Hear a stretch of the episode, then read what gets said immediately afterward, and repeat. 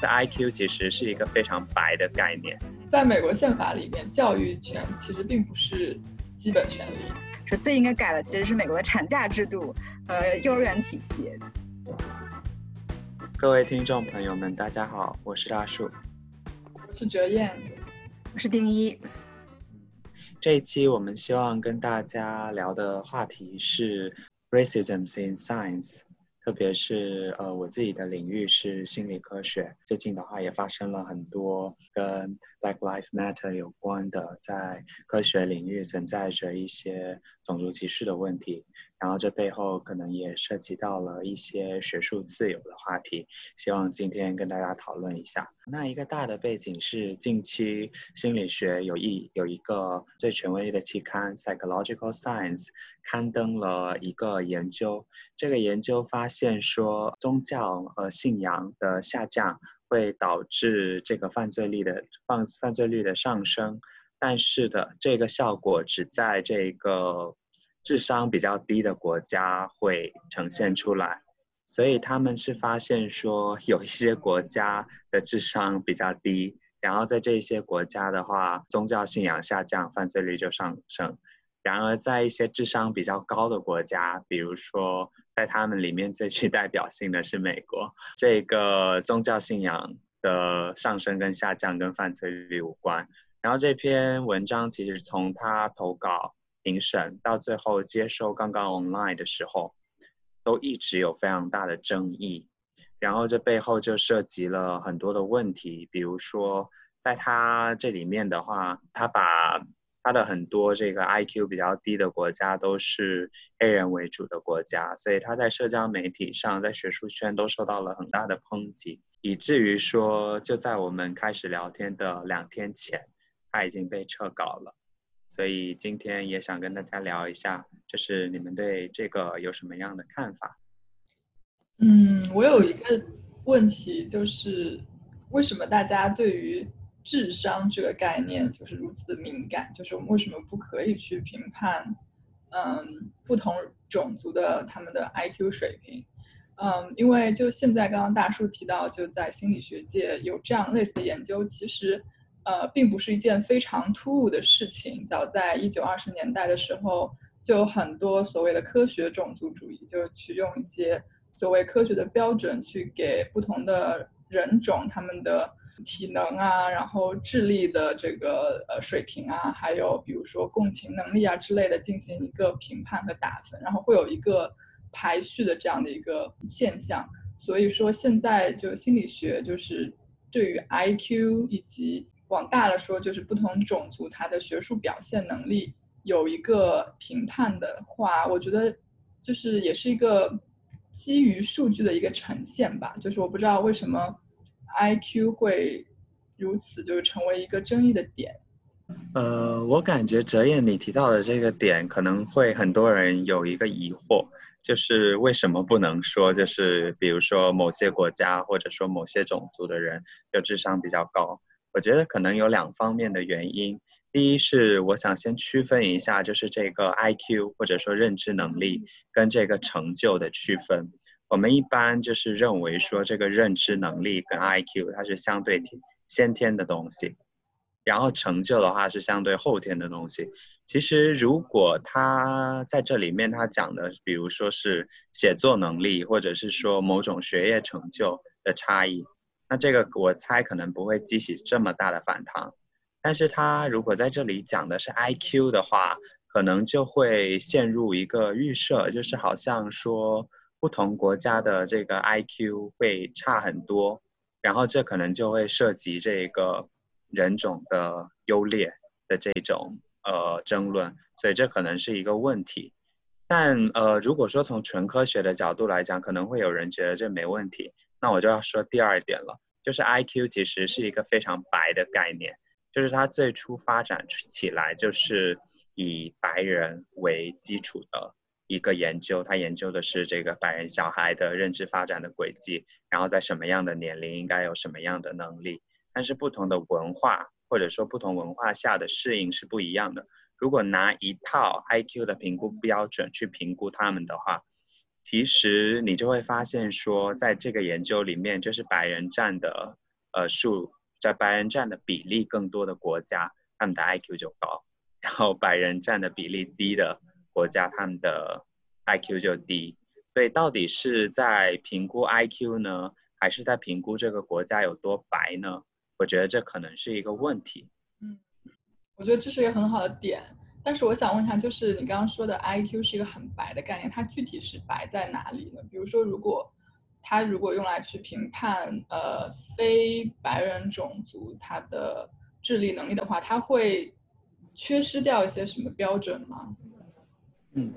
你这个问的这个又是一个很好的问题。然后那这里又涉及到另外一个问题，就是 IQ 它有很多道体系。我给你举其中一个例子哈，因为 I Q 的概念太大了，可能没办法都举。那比如说这一个韦氏智力测验是现在就是非常通用的一个智力测验，它里面的话，比如说它有分为这四个部分的能力，然后其中一部分包括语言，那它这个语言主要都是这个标准的这个英语，但是你要知道说在一些 subculture，比如说在黑人里面的话。黑人文化里面的话，他们的一些用词啊，什么是跟白人文化是不一样的。然后你强行用这个白人文化里面的常用词汇的标准去要求他们要知道这些，那你其实测的还是他够不够白，就是他根本就没有词汇说去反映就是特定文化里面经常会使用的一些词汇，都是一些就是他以白人为常模发展出来的，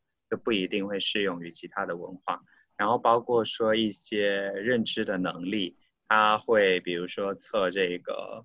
数字的排列，对数字排列的记忆之类的。然后的话，这里的话又会涉及一些问题，就是可能就是在这个成长环境里面，就是每个人对数字的接触的数量也不一样。就从最开始最开始的时候，他以白人为常模。所以会导致说有这样的问题，哪怕说现在它开始包括了一些其他族裔的常模，它很多时候还是做了个平均。但你要是一平均，你就知道它是按这个人口比例来这个 stratified 的，比如百分之七十白人，百分之呃十几黑人，百分之十几亚洲人，然后百分之多少呃呃其他的族裔，那就会出现一个问题，你如果拿这么多人去平均，最后它的结果还是偏向。白人的，所以这个长模就是一个白人的长模，所以就很难说把它硬套到其他人身上。嗯，我还想追问一句，刚刚我们在聊白人和黑人，那其实亚裔 IQ 应该是，如果真的呃看看测试的话是最高的，那你这个理论好像就不是很准确了。嗯，如果有人这样来反驳的话，你会怎么回应呢？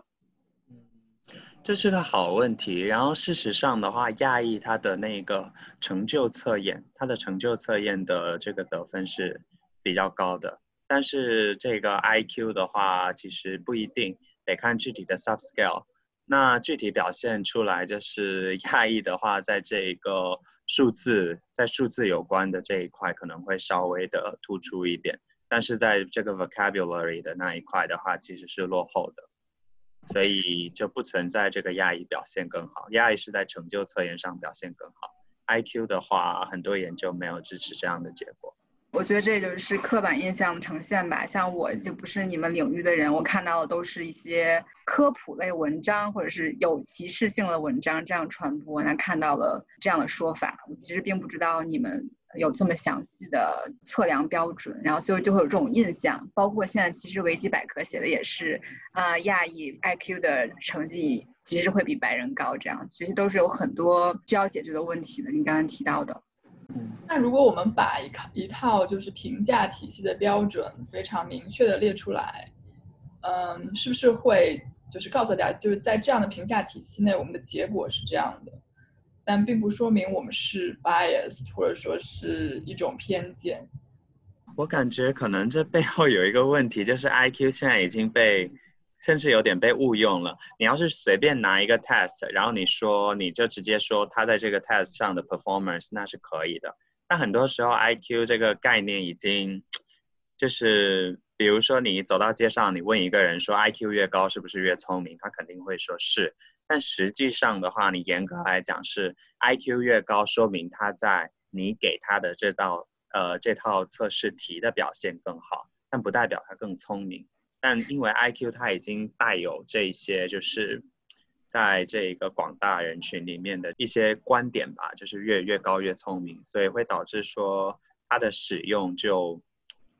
有点被过度的泛用。我个人是有这种感觉。丁一的那一个问题，我想到就是说这个呃。现在这个成就测验啊，包括说成就测验上这个压抑表现的显著的更好，所以在加州，你现在在加州对吧？就是加州有一个很有趣的现象，就是它允许这个做这个成就测验，但是不允许做智力测验，因为他不想要就是测量这种相对天先天的东西。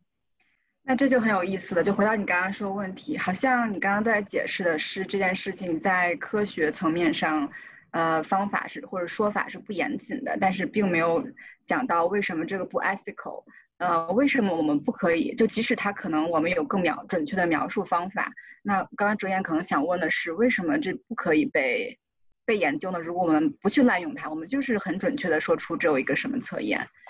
是因为怕引起民众的误会，所以不能做这种 misleading 的研究嘛？即使它很本身很准确，嗯，就是从价值判断上，你是怎么考虑这件事儿的呢？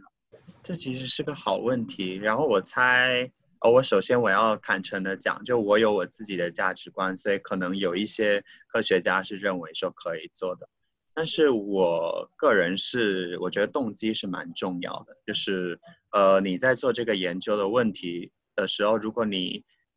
就是带着你的目的是想说，就是你想知道哪一个种族先天更聪明，然后得出哪一个种族更优劣的话，那这个问题我觉得本身是有 ethical 的问题的。但可能其他的科学家，有些科学家觉得这就是一个实然的问题，就只是了解这个现象没什么问题。但我个人是觉得这样子可能会有一些不伦理，就是涉及这个。种族优种族优劣的问题，然后另外一点的话是，现在其实也有做这个 IQ 的种族差异的研究，但是它很多时候是出于，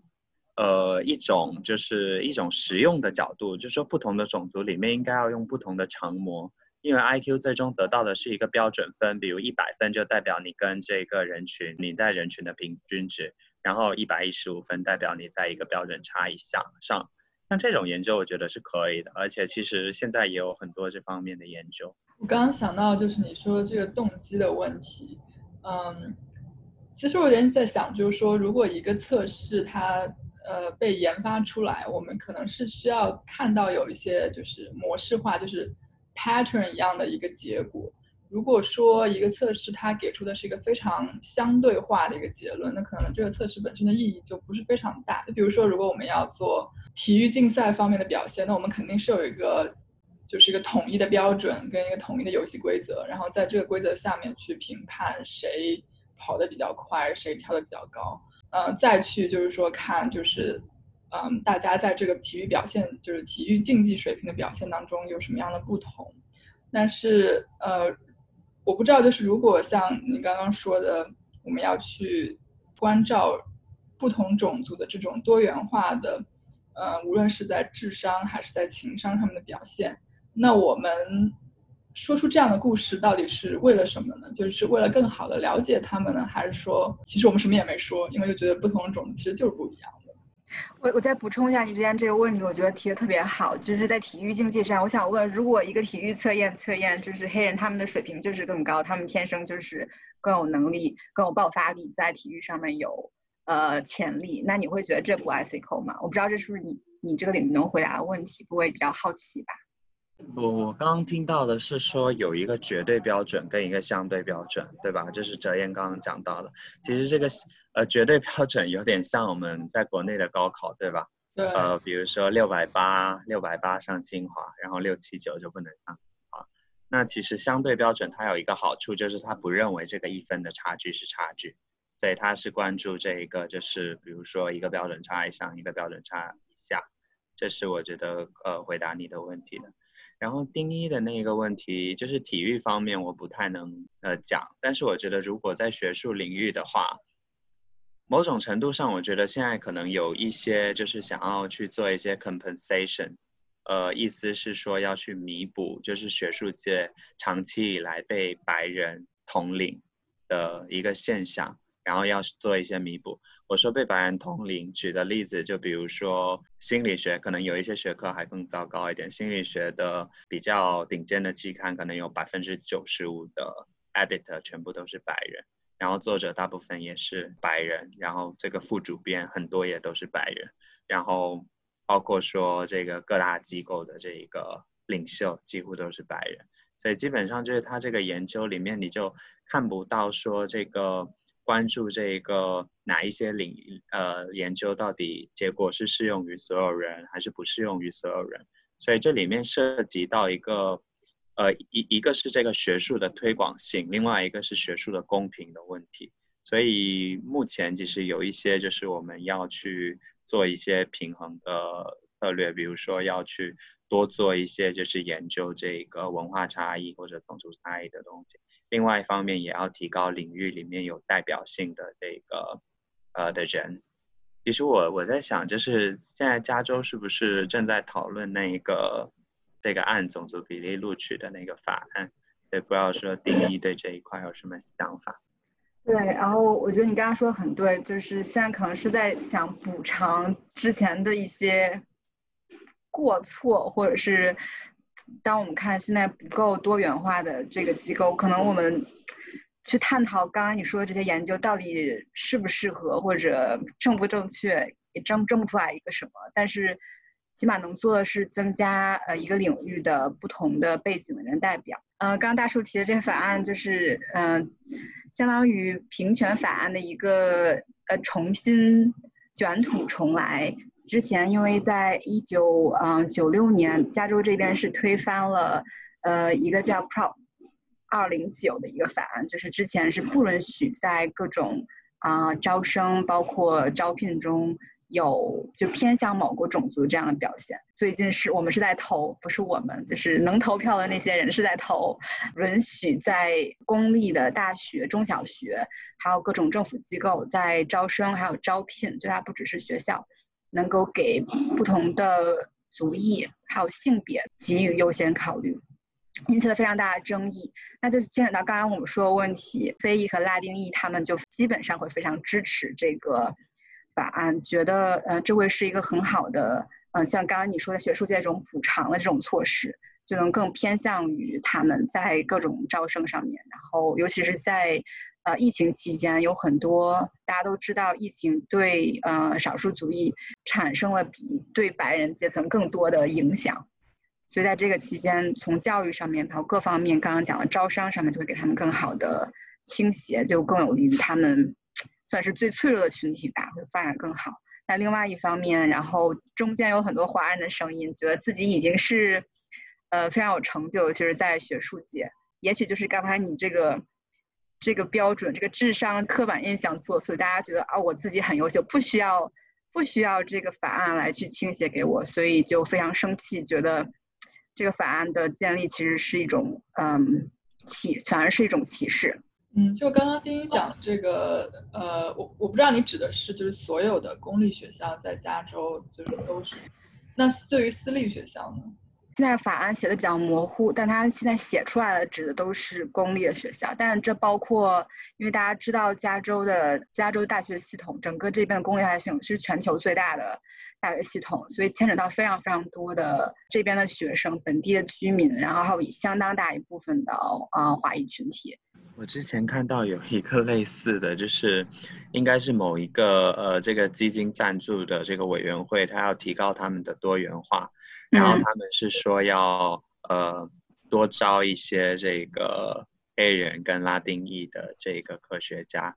然后他没有提到说亚洲人，然后就有亚裔科学家在下面写说，就是明明亚裔也是这个少数族裔，为什么没有被提到？然后当时他们给的回答就是说亚裔在科学界是 overrepresent。representative，而不是这个 underrepresented，就是说，其实因为亚裔的这个整体的这个学业表现会更加突出，或者是说文化上我们更注重学业，所以导致说我们其实不用说特定的配额，我们通常是，就比如说上大学的比例啊，会呃超过，就是从比例从人口的比例跟这个就业跟这个入学比例来讲，其实会稍微高，然后有了这个法案，好像会更加限制一点。对，就是大家会探讨什么是真正的公平吧，在反对这个的声音里面，觉得是教育或者是各种资源是一块蛋糕，然后一个族裔多了，必然另外一个族裔少，然后而且大家会更关。主要华裔吧，家长会更关注教育这方面。其实很多支持者会提到，这个对于少数族裔，包括亚裔的，就是个体经济上面、政府雇员上面，其实是会有好处的。但是大家显然会更关注教育方面，觉得我们不希望不想员工抢蛋糕，所以这个就非常觉得不能。当然，我刚刚说的这种观点，并没有完全从公平角度来，他们是从个体的利益的公平角度。但是如果我们展开来看一眼的话，这也不一定真的会对非裔会非常好。其实。如果你之前我没记错的话，呃，黑人大法官他其实是当时是非常坚定的反对 AA 的执行，就平权法案的执行的，有很多个原因吧。呃，当然一个是刚才说到了，这也许其实并不公平，你为了补偿，然后就矫枉过正，可能会有不不好的效果。还有很多的，嗯，如果是教育领域在探讨的话题是，如果你让一些其实没有符合这个标准的学生，呃，进入了一个学校，那他们可能反而会。啊，不管是心理上面受到挫折，还是其他方面没有觉得准备好，反而会更少的能够达成这个学业的标准。嗯，之前应该是有一些呃法学院方面的研究，就是有这个数据表明的。不过这些研究后来也有被批评，就是它的研究数据和结论。所以这方面我看了很多法相关法，好像也没有看到一个明确的实证研究到底是会。促进这个阻力的进步，还是就是从数据和成就上，还是会反而会损害我，我很难有个结论。我觉得刚刚你提到就是法学院这一点，呃，我我记得就是最高法在平权这个案子上还是非常反对，就是根据总族比例来判断你的这个政策招生政策是否公平，就并不是说。呃，非裔族群或者亚裔族群在人口当地的人口比例上占据多少比例，那么这个学校最后录取它就要趋向于那个比例。他觉得这样是一个，这是一个不公平的，或者说是比较 arbitrary 的一个政策。所以，呃，最高法它整个逻辑还是比较希望每个学校都能够对每个学生做整体全面的考察。然后刚刚你说到，就是等于说到刚刚这边的一些公共学校，就 public school。跟私立学校的区别，然后其实还有一个从大学层面到更高的，比如说研究生院跟呃职业学院，它的一个招生的一个政策。因为之前呢就有呃一个案例，他就有提到，就是说，呃，像比如说像这种法学院的教育或者是医学院的教育，它并不算是一种权利，它只是一个 benefit，所以就并不是每个人都是嗯可以要求这个学校给你一个 equal。Opportunity 去震惊这这竞争这个这个呃入学的这个座位，所以嗯，在这方面还是挺不一样。但是如果在高中或者是大学阶段，然后这个学校是当地的一个公立学校的话，那么在法律方面，这个入学的一个资格更多的是被看成是一个权权利。对，其实其实即使是大学阶段，大家都不一定觉得很想确保它的公平性。但是，现在我想澄清一下，这个 ACAF 并没有。强调种族配额，只是说在呃原则上面说是可以考虑优先优先考虑，比如说也许可能会两个人其他方面条件一样，那我可能优先考虑这个女性或者这个少数族裔。那至于少数族裔和女性碰遇到一起遇到什么问题，这个我觉得法案写的非常模糊。呃，大家现在华人也非常都在关心的是族裔，其实没有人在关心这个性别上面的。这个问题回到刚才说的，到底呃什么阶段的教育是权利？嗯，其实也挺争议不一的。即使是大学，嗯，很多人觉得不应该把这个事情放到大学上来讨论，反而是在批判，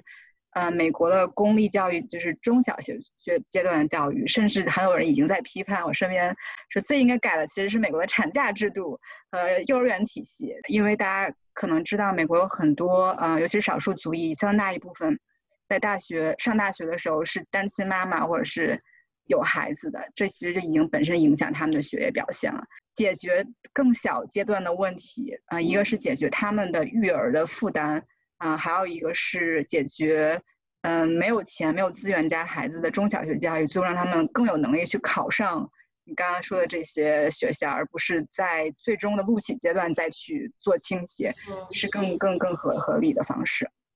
感觉要在就是刚刚大树讲，就是学术研究学者那个阶段要做到一个公平跟一个代表性的一个种族分配，就更加是就是更上一层的一个目标了。我看到有人就反问举出一个例子，就是说，其实现在，嗯，加州的公务员，呃，里面其实是少数族裔占多数的。所以，如果这个法案按照这个这个逻辑的话，比如说在 DMV，呃，大家本来是招更多的少数族裔或者甚至黑人的，那如果按照这个理念，那我我我为了要偏向一个白人，那我那我在招聘的时候我就更想招白人，那这不是促进了？另外一个方面的呃滥用嘛，所以其实，在具体执行层面，感觉有很多一个法案只是从原则上来讲是很难照顾到的地方，所以会非常应该非常谨慎吧。我觉得不管通过是怎样的一个法案，没错，在执行层面的话，呃，因为美国的这个三权分立的制度，所以在执行层面，大家还要去揣测那个立法的的那些机构，它是这句话到底它意图是什么。然后不同的执行的人员可能有不同的解释，所以就也有非常多的这方面的歧义在里面。总之，民主社会就是很麻烦。嗯，然后但我最后还想，就是体育剧啊，大家在赞成这件法案的过程中，刚刚好说很多反对意见。在赞成的过程中，你刚刚讲到权利这个问题，除了是权利，呃，其实很多人在提到它本身对社会经济发展的好处，就是如果你在想培养一个，不管是学术界还是其他领域，尤其是领导层，想要有不同的族裔的代表，那不管是不是权利，如果是为了培养出这样的人，或者组成这样的公民社会，呃，支持这些政策，以形成这样的一个社会结构吧，觉得是对所有人都好，并不是为了只是少数人。刚刚我们讲了他们的权益。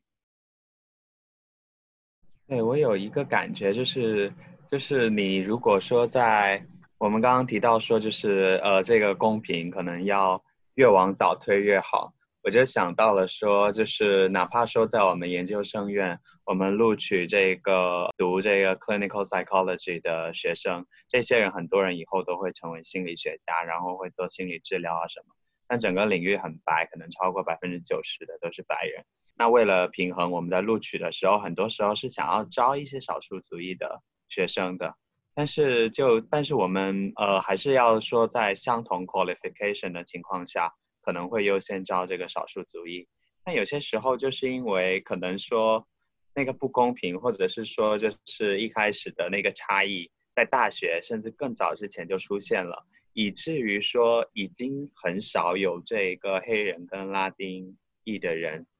在这个 PhD 申请的时候，还会还可以说跟。其他人一样有同样的 qualification，这比例会少一点，所以导致说长长期以来这个，呃，这个代表性就很难实现。所以我说觉得从公平的角度来讲，这个还蛮重要的。然后另外一个是我之前听到一个黑人朋友跟一个就是上司的一个对话，然后基本上是他要买一个房子，然后首付是十万美金，当然不是在纽约了。然后他的他就说，就是他就是没有钱，然后就去跟朋友借钱啊，然后攒钱。然后他的上司就跟他讲说，为什么你不让你的呃家人给你出这一个首付呢？就是呃让这个呃家人出首付，在现在其实 it's not unusual，就是不是不同寻常的事。然后呃那个黑人女性回答了一句话，她说这就是我们四百年历史的不同。突然想到，何不食肉糜？就是好震撼，我觉得，哎，呃，你说是你们哥大的教授有这样的对话吗？和一位学生？呃，不是教授，是这呃一一个就是是那种那个呃非非教学岗的。明白，嗯，因为我我还就是挺受震撼的。当我在我们的学校工作，我之前在一个虽然大家都在。强调社会公平，但其实每个人就是非常首先非常非常白的一个学校，然后而且，呃，即使是少数族裔，大家的经济水平或者社会地位，嗯，都完全是处于非常优良的一代。所以等我到我现在这个学校，看到所有的学生，他们打工不只是为了赚外快，主要是为了给自己赚学费，以及把钱给家里，然后甚至要照顾家人和弟弟妹妹。我觉得。就非常震惊，包括他们因为此就是消耗到的时间，让他们其实有很少时间再去专注学业，就很多。我觉得是，如果没有和他们接触过，或者在这样地方，呃，自己这个亲身经历过一些困难，人很难去理解的。他就也就回到我刚才说的公平阶段，可能不光是给他们让他们有教育机会，还有就是在教育阶段，在过程中，嗯，怎么去理解他们？还有，忽然想到一点，可能可能有点题的作用，就是在美国宪法里面，教育权其实并不是。基本权利，就这个还挺让人震惊的。但是教育权利它确实是在中国的宪法里面被写为基本权。虽然说中国的宪法跟美国宪法性质非常不一样，但是还是可以看出就两个国家对于教育的一个基本态度吧。呃，这是什么意思？没太明白。就是不是基本权利会影响各方面，比如说在制定政策的时候是否？对，就比如说一个政策，它在教育领域有呃歧视不同种族的一个结果的话，就是一个客观结果。那么，如果教育是一门是一个基本权利的话，那么最高法院它会采取更严格的一个审查的一个标准。但是如果它不是最基本权益，比如说像呃人身自由啊，或者是言论自由啊，它就不会用一个更高的标准去审查。嗯，这是不是就因为？因为我之前在看大家评平权法案在教育大学领域里面案子的给的理由是，它是不是能损害到一个人的尊严，就只能上升到这个地步才可以去判他是不是违宪或者不违宪，而不是他是不是有基础进一步进行自己的学业或者工作，就要上升到尊严的程度，才把它变成一个歧视的或者不歧视判断标准。没错。今天我们的节目就到此结束啦，感谢大家的收听。各位可以在苹果 Podcast、Spotify、喜马拉雅和微信公众号搜索“越界 Trespass” 来跟进我们的节目。欢迎大家给我们留言，我们下一期再见。